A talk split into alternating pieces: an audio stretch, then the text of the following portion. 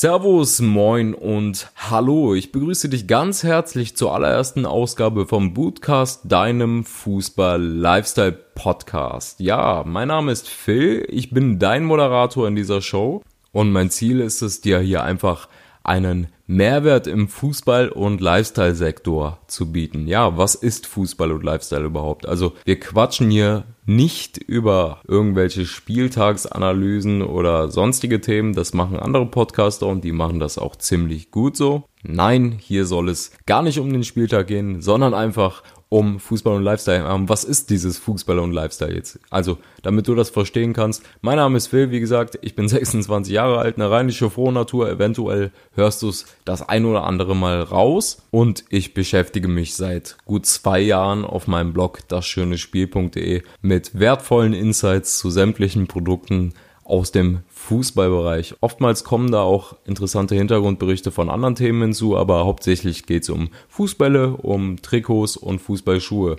Falls du jetzt Angst hast, dass das hier eine Werbeveranstaltung wird, dann kann ich dir die Angst nehmen. Ich kann auch verstehen, dass man, wenn man das hört, erstmal ein bisschen Schiss hat, okay, der will hier nur Produkte verkaufen. Nein, so ist es nicht. Mich interessieren wirklich die Hintergründe. Also, wenn da jetzt ein Ball rauskommt, dann interessiert mich schon, wer hat den Ball gemacht, wie wurde der gemacht, was war die Intention dahinter. Ich bin sehr designaffin. Mich interessieren Trikotdesigns aus der Vergangenheit und aus der Gegenwart, sowohl als auch. Und all das in Kombination ist für mich Fußball-Lifestyle. Da fallen auch mal Sneakers Sneaker rein. Streetwear ist auch ein ganz großes Thema und all das möchte ich hier in dem Podcast behandeln. Weshalb habe ich diesen Podcast überhaupt eröffnet? Ja, auf das schöne Spiel.de habe ich, wie gesagt, ganz, ganz viele Artikel schon über diese Dinge verfasst und die sind auch nicht selten ziemlich lang. Ja, und du wirst es von dir selbst kennen, wenn du einen langen, harten Arbeitstag hattest, da möchtest du abends nicht noch einen ziemlich langen, detailreichen Artikel lesen und vielleicht eher ein Audio hören und das biete ich jetzt einfach noch an als Zusatzleistung. Es kostet dich nichts. Du musst einfach nur zuhören oder darfst einfach nur zuhören und nimmst einfach die ganzen Infos for free mit. Wenn du mir was zurückgeben möchtest, dann würde ich mich auf jeden Fall über eine gute Bewertung freuen. Egal wo das jetzt ist, ob das in iTunes oder auf anderen Plattformen ist. Darüber würde ich mich sehr freuen. Und ansonsten kannst du mir auch jederzeit twittern unter @dbootcast. Ich verlinke dir das nochmal unten in den Show Notes. Den Blog verlinke ich auch nochmal. Und falls du da Ideen hast für Inhalte in diesem Podcast, dann bin ich da jederzeit offen für, ob es jetzt ein Interviewgast ist oder ein bestimmtes Thema. Hau einfach raus und sende mir das oder twitter mir das. Und jetzt würde ich sagen, hätten wir uns kennengelernt und können doch eigentlich mit der Show starten, oder? Was hältst du davon? Ja, gut. Klingt gut, finde ich auch. Lass uns starten.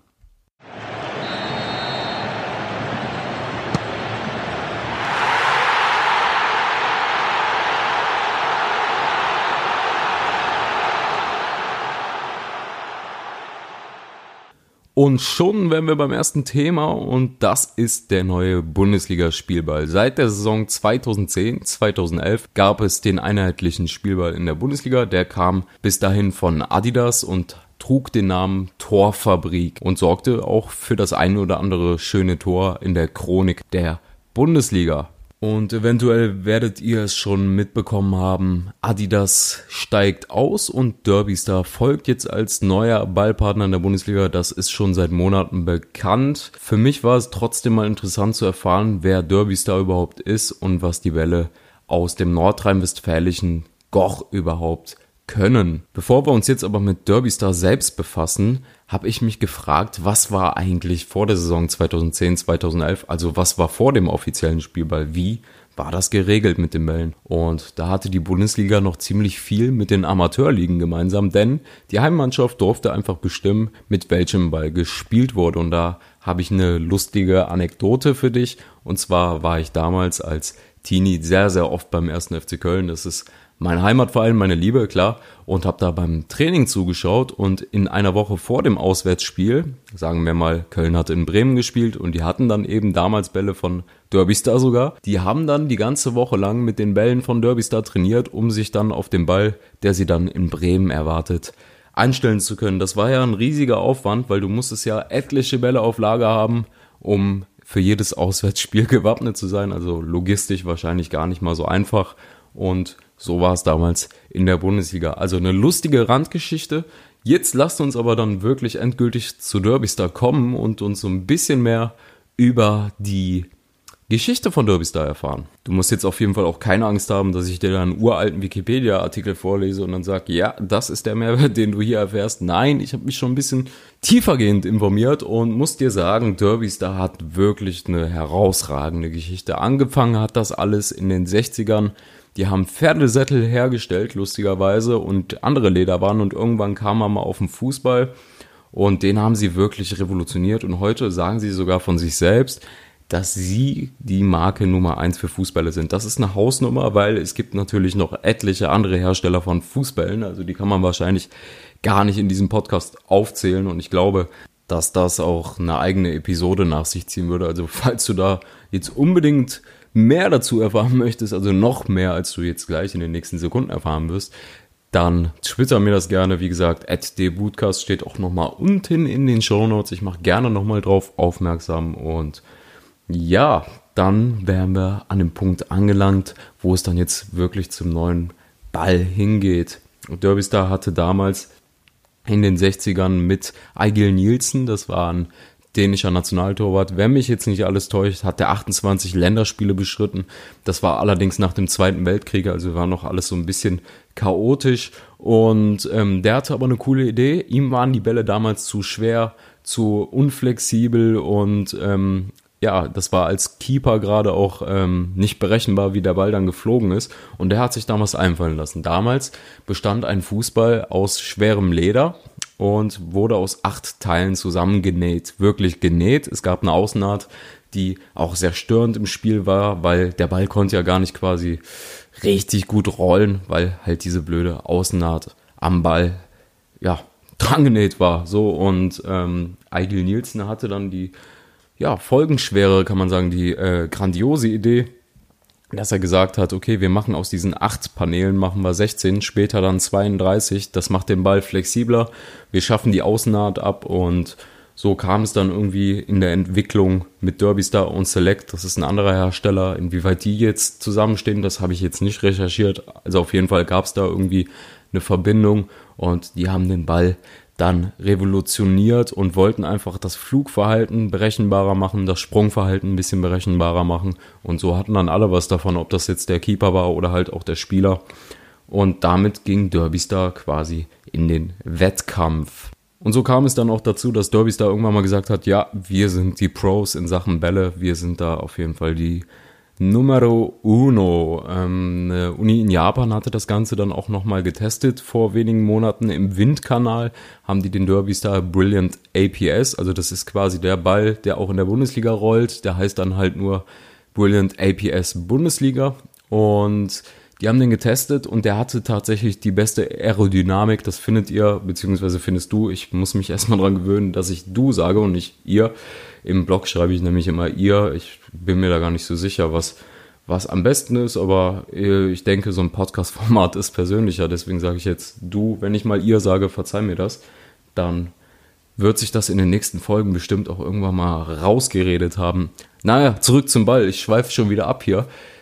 Er ist der Beste in der Aerodynamik, ja, also der Windkanal hat es bestätigt und der Ball rollt dann auch tatsächlich in der Bundesliga. Ich glaube dennoch, dass die Keeper, insbesondere die Keeper, sich dann nochmal umstellen müssen, ja, vom Torfabrik zum ähm, Derby Star Brilliant APS Bundesliga. Das wird schon eine Veränderung nach sich ziehen. In den Niederlanden könnte man da mal nachfragen. Also es gab ja einige Spieler, Donis Afdijay zum Beispiel, spielt ja gerade in Kerkrade. Der kennt da schon den Derbys dabei. Falls er dann nochmal auf Schalke zum Einsatz kommen kann, kann er zumindest seinem Kollegen auf Schalke Bescheid sagen, wie der Ball denn so fliegt, weil in der Eredivisie rollt das Teil auch und da hat sich Derby Star auch in den letzten Jahren immer mal wieder was Schönes einfallen lassen. Zum Beispiel durfte ein niederländischer Tätowierer aus Amsterdam, auch der ist ziemlich fame und ziemlich viele Stars haben sich bei dem tätowieren lassen. Der hat ein Balldesign zum Beispiel im Tattoo-Look, kann man sagen, entworfen und dieser Ball rollte dann auch für eine ganze Saison durch die Niederlande. Ja, ich habe mich mal so ein bisschen umgehört und in der Community nachgefragt, wie steht ihr denn dazu, dass Derbys da jetzt am Start ist? Und die Meinungen waren da echt geteilt. Manche meinten, ja, super nice, kenne ich aus dem Amateursport, fand ich immer cool, Derbys, da kann man sich mit identifizieren, finde den Ball top und habe nie irgendwie was Schlechtes mit den Derby-Star-Bällen erlebt.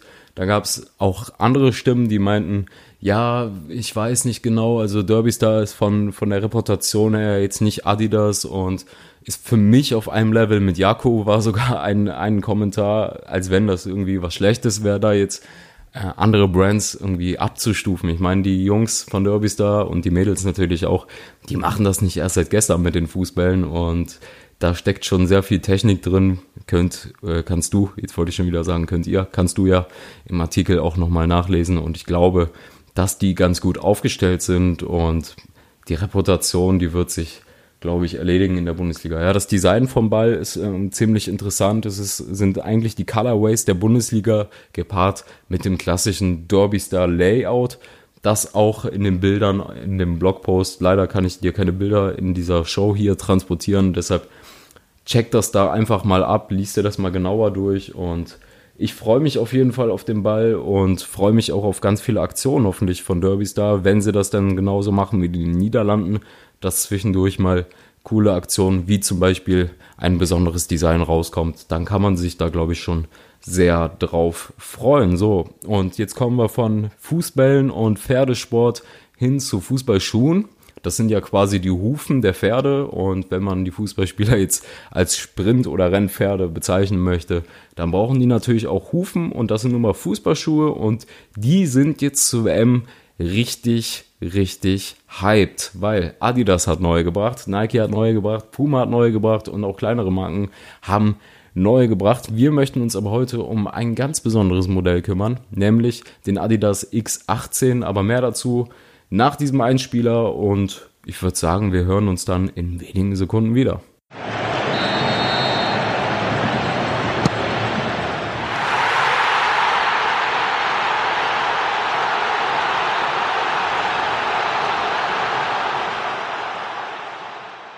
Ja, es geht um Boots. Deswegen heißt das Ganze auch Bootcast. Warum habe ich es eigentlich Bootcast genannt? Es geht ja auch um Fußbälle und Trikots. Ganz einfach, Fußballschuhe sind mittlerweile einfach der Star auf dem Feld und da gibt's eine riesige Szene einfach, die sich für die Dinger interessiert. Es gibt Sammler, die sammeln so ziemlich jeden Fußballschuh. Einen kenne ich persönlich, Marco Michalzik. Marco, du hörst bestimmt zu.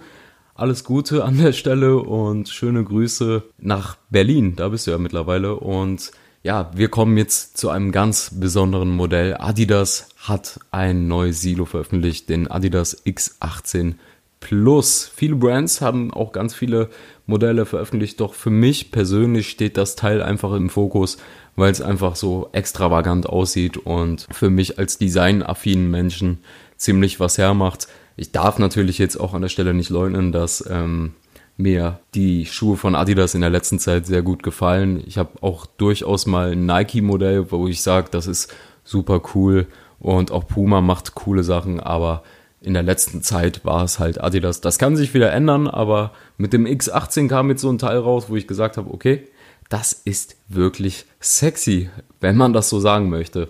Ich weiß, viele können das gar nicht verstehen. Vielleicht kannst du mich ja verstehen. Vielleicht bist du auch ein Boot-Fetischist und dann passt das schon so. Also der X18 Plus ist da und hatte auch schon seinen ersten großen Auftritt, nämlich im Champions League Finale. Zwei Protagonisten von diesem Drama hatten dieses Teil nämlich an, und zwar Mohamed Salah, der ja leider verletzungsbedingt ziemlich früh ausgeschieden ist, trug den Schuh und der Matchwinner schlechthin, Gareth Bale, trug den X18 Plus ebenfalls.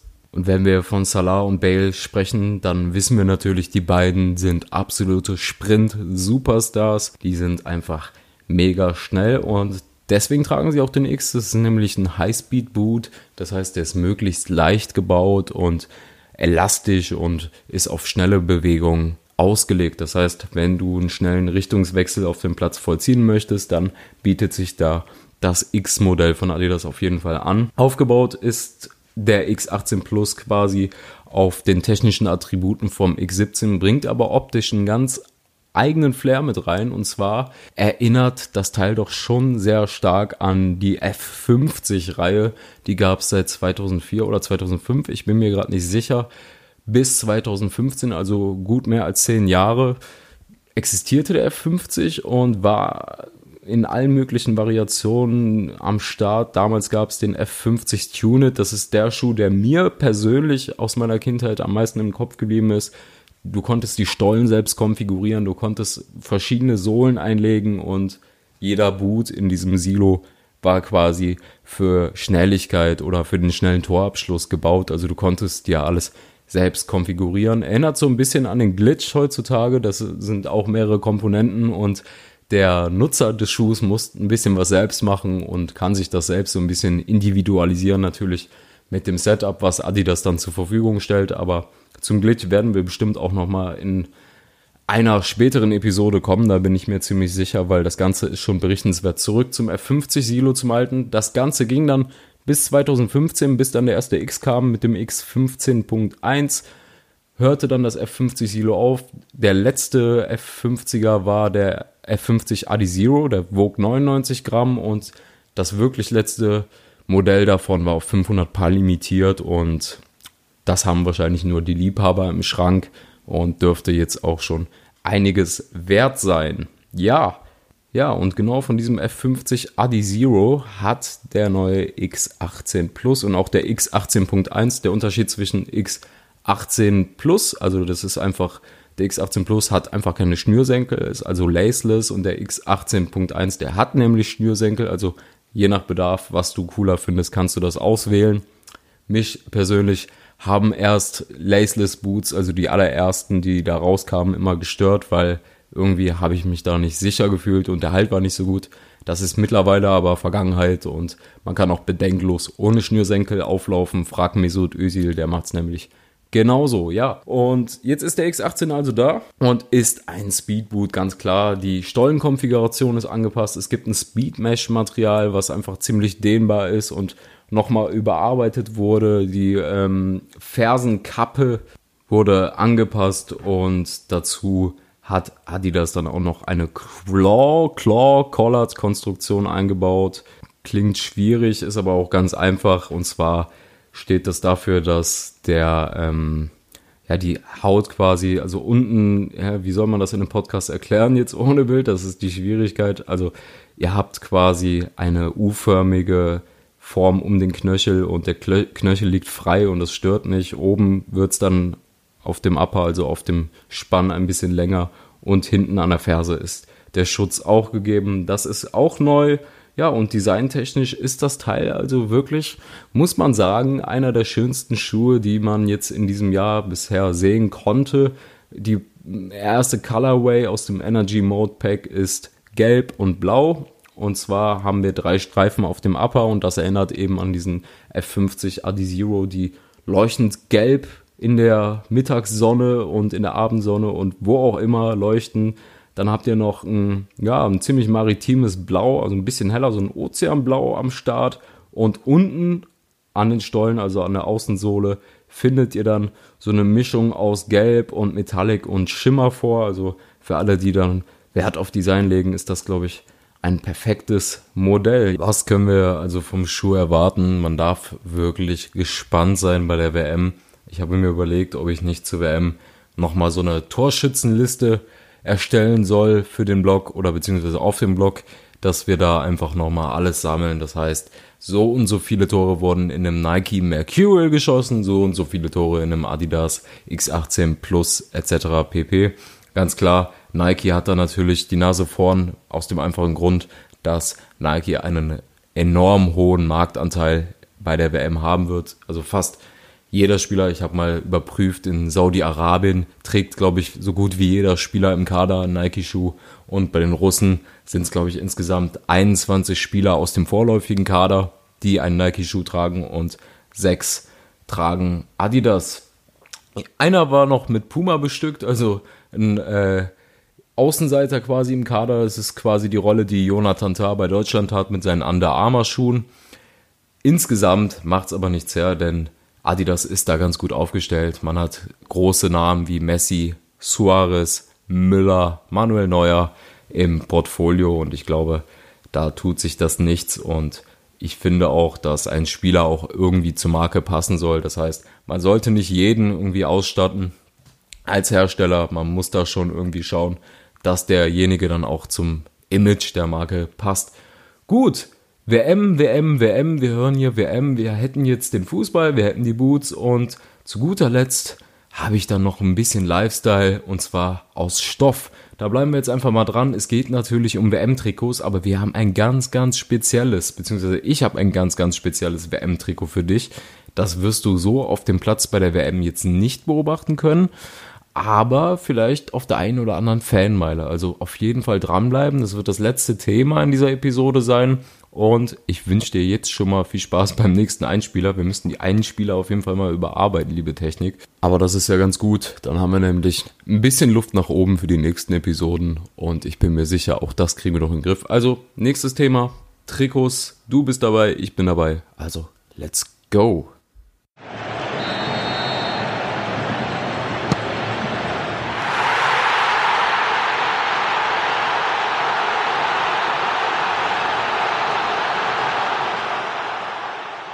Trikots, Trikots, ja, ja, sie stehen im Mittelpunkt. Gut, die Fußballschuhe sind ja eine Sache im Performance-Aspekt. Aber, ja, die Trikots sind quasi die Visitenkarte von jedem Team in diesem Turnier. Und ein Team sticht da in den letzten Wochen doch schon sehr besonders raus. Das ist Nigeria. Die haben ein wirklich sehr freshes Trikot, ich verlinke es dir unten nochmal in den Show Notes, gedroppt zusammen mit Nike und haben da so einen richtigen Hype kreiert. Also ich weiß von ganz vielen Kollegen und da schließe ich mich gerne mit ein, dass sie versucht haben, dieses Trikot zu ordern und einfach gar keine Chance haben, beziehungsweise hatten. Ähm, ich hatte heute Morgen noch in Facebook einen Kollegen, einen Trikotsammler-Kollegen aus Mexiko, äh, in meiner Timeline und er hatte einfach sieben Teile davon und die waren natürlich selbstverständlich auch alle original. Er ist da sehr fixiert und er hat sieben Teile und ich habe hier in Deutschland versucht, mir eins zu bestellen. Ich wollte nur ein Trikot, Nike, nur eins, aber nein, habe keins bekommen und das war mir dann auch zu dumm. Also es ist ein Riesenhype, war wohl innerhalb von drei Minuten, wenn mich nicht alles täuscht, ausverkauft. Und Nike reibt sich da natürlich die Hände, die freuen sich, dass das so gut ankam und dass da so ein Hype entstanden ist. Was Besseres kann es für eine Marke ja auch gar nicht geben vor einer Fußball-Weltmeisterschaft, die ja im ja, öffentlichen Interesse doch schon sehr hoch angesiedelt ist. Und ja, Jetzt ist es halt so, dass der liebe Phil kein Trikot hat. Eventuell hast du auch kein Trikot. Wenn, wenn du eins hast, twitter mir das. Ich kauf's dir gerne ab. Und habe aber schon für eine Alternative gesorgt, weil natürlich läuft der Phil bei der WM natürlich nicht im Standardteil rum, sondern möchte was Besonderes haben. Ich habe ein Deutschland-Trikot, ganz klassisch, weiß-grau, weiß-schwarz, wie man das sehen möchte. Aber habe jetzt bei den Kollegen von Ambro, die ja auch Peru bei der WM ausstatten, ein wirklich, wirklich schönes Teil entdeckt und das möchte ich dir jetzt einfach mal ans Herz legen. Wenn du sagst, ich möchte nicht so, ja, ich möchte vielleicht ein bisschen auffallen, möchte nicht so rumlaufen, wie es dann jeder tut bei der WM, dann habe ich hier was für dich an der Stelle und egal welches Team du jetzt favorisierst, es wird knallen, glaub mir. Ja, und was genau wird knallen, das ist die Frage an der Stelle. Ich kann es dir sagen, es ist die Umbro Projects WM Kollektion, ja. Was ist Umbro Projects? Da verlinke ich dir jetzt einfach unten mal einen Artikel, damit du dir da einen Überblick verschaffen kannst. Also kurz gesagt, die Umbro Projects Kollektion, also die normale Umbro Projects Kollektion, ist eine von den 90ern inspirierte Lifestyle-Kollektion. Da sind T-Shirts drin, da sind Jogger drin, da sind ein paar Fußballtrikots drin, die natürlich eher für den ähm, modischen Gebrauch gedacht sind und nicht für den Fußballplatz. Also das ist alles die Umbro Projects Kollektion. Bald kommt dann noch ein Interview mit dem zuständigen Designer von Umbro. Den durfte ich interviewen. Das müsste jetzt bald irgendwann die Tage auch online kommen. Wenn es soweit ist, dann wirst du es auf jeden Fall auf das schöne Spiel.de erfahren oder halt über Social Media. Instagram verlinke ich dir einfach auch nochmal unten. Falls du sagst, okay, Twitter ist nichts für mich, dann kannst du das auch über Instagram abchecken. Ja, und auf die Lifestyle-Kollektion, also die Projects-Kollektion, baut jetzt auch die Projects WM-Kollektion auf, nur sind da nur Fußballtrikots und die entsprechenden Shorts enthalten. Das heißt, du findest da ikonische Fußballtrikots aus den 90ern von Frankreich, Russland oder halt auch Deutschland vor, das Heimtrikot und das Auswärtstrikot von Deutschland. Wenn du jetzt sagst, Moment mal, das hat Adidas doch jetzt auch so gemacht, es ist keine schlechte Adidas-Kopie, also nicht, dass wir uns da falsch verstehen. Da hat Ambro schon einen eigenen Style reingebracht, der sich wirklich sehen lässt und ich bin mir absolut sicher, dass dieses Trikot jetzt bei der WM nur ganz, ganz selten getragen wird. Und wenn das jemand trägt, dann wird er sicherlich auch darauf angesprochen und wird gefragt, woher er das denn hat. Und pro Trikot zahlst du ein Fuffi, was auch voll okay ist. Also der Stoff ist wirklich sau, sau geil. Ich habe ähm, mir das Teil bestellt und muss sagen, also das macht schon einen sehr wertigen Eindruck. Ich habe mir das Auswärtstrikot bestellt. Das ist in dem gleichen, ungefähr der gleiche Colorway wie bei Adidas, das Auswärtstrikot, also dieses Türkise. Dazu gibt es da ein paar Deutschland-Applikationen und einen netten schwarzen, schwarz-rot-goldenen Kragen. Also da sind ein paar Applikationen mit, mit der Deutschlandfahne drin plus ein fettes Ambro-Logo und das alles wirklich in einer einzigartigen Verarbeitung. Und wenn du sagst, nee, Deutschland will ich nicht oder habe ich keine Lust drauf, habe ich schon, dann gibt es wie gesagt auch noch von Russland, von Frankreich und wenn mich nicht alles täuscht, auch von England und anderen Nationen. Ich verlinke einfach mal unten zum Shop von Ambro, da kannst du dann mal abchecken, was es so gibt. Und das ist einfach meine Empfehlung, weil das ein wirklich seltenes Trikot sein wird. Jetzt bei der WM es ist kein offizielles Trikot. Ambro, wie gesagt, hat nur Peru oder was heißt nur, also hat Peru bei der WM als ähm, Team. Ansonsten tragen die anderen Teams andere Hersteller, aber Ambro hat sich gedacht, komm, wir machen was fürs Lifestyle-Segment und mit diesem Trikot kannst du auf jeden Fall beruhigt und stilsicher durch die Stadt laufen. Und vor allen Dingen, was mich am meisten daran inspiriert, ist, dass es einfach perfekt mit einer Jeans kombinierbar ist oder mit Shorts, freshen Sneakern. Also es ist alles möglich damit und egal wie du es trägst, du kannst es sogar in die Hose stecken, ähm, was eigentlich bis vor ein paar Monaten noch ein No-Go war, wo alle gesagt haben, ein Hemd in der Hose geht ja gar nicht, das ist ja mal richtig oldschool. Das darfst du jetzt, ähm, wenn du in Berlin lebst, dann darfst du so oder so. Also mach dir da mal keine Sorgen, das sieht schon ziemlich nice aus, ja. Und jetzt würde ich sagen, hätten wir den Geheimtipp verraten, hätte ich dir den Geheimtipp verraten und wir können jetzt beruhigt sagen, das war die Episode. Ich bedanke mich recht herzlich bei dir fürs Zuhören. Hoffe, dir hat's gefallen. Wenn es dir gefallen hat, hinterlass einfach eine gute Bewertung oder twitter mir einfach. Vielleicht hast du Ideen für die nächsten Episoden. Ich bin mir noch nicht sicher, was da dann kommen wird, aber wie wir alle wissen, ist der Fußball-Lifestyle-Bereich sehr schnelllebig und es kommen immer wieder neue Teile raus. Man kommt schon gar nicht hinterher. Also wenn der Podcast mal nicht so aktuell sein sollte, weil das sich mit der Aufnahme überschneidet, in der Regel nehme ich dann ein paar Tage vorher vor dem Release auf und wenn dann in der Zwischenzeit was passiert, ist es schwierig, das reinzunehmen. Deshalb ist es auch so wichtig, dass du weiter in den Blog reinschaust. Und ja, an der Stelle wäre alles gesagt. Ich bedanke mich bei dir fürs Zuhören und freue mich schon auf nächste Woche Donnerstag oder Mittwoch. Mal, mal schauen, ich werde es veröffentlichen. Also, mach dir einen wunderschönen Tag. Vielen Dank fürs Zuhören. Bis dann, dein Phil.